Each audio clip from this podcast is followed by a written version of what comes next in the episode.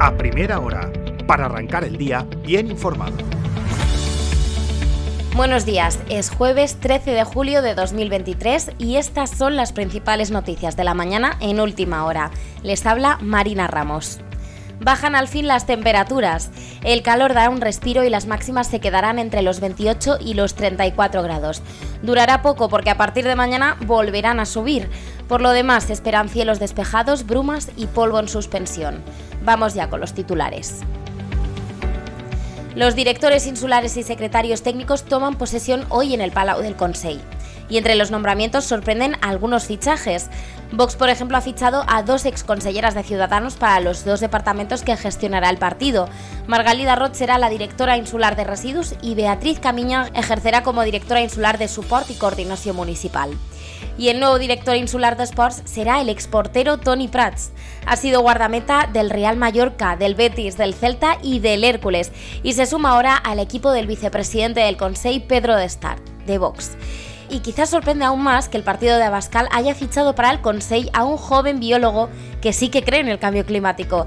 Se trata de Sebastián Perello, que será el nuevo director de caza del Consell. Estrategia Ámsterdam para acabar con el turismo de borrachera es lo que propone Pedro Marín, el nuevo presidente de los hoteleros de la playa de Palma. La normativa municipal de Ámsterdam impone multas muy elevadas a todo aquel que consuma alcohol en la calle y ha logrado erradicar el problema de raíz.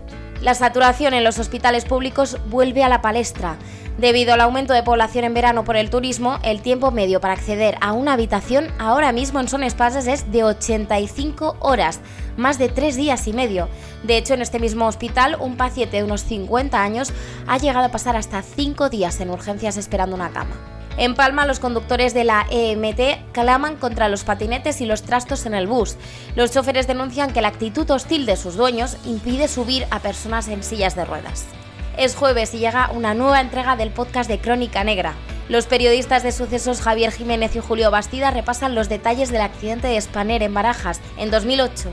Y acabamos con una historia inspiradora. Juanjo Garau se ha convertido en el primer mallorquín en acabar un doctorado en ingeniería en el MIT, el Instituto de Tecnología de Massachusetts. Pueden leer toda su historia en la web de Última Hora. Vamos ya con los deportes. El Real Mallorca se pone las pilas.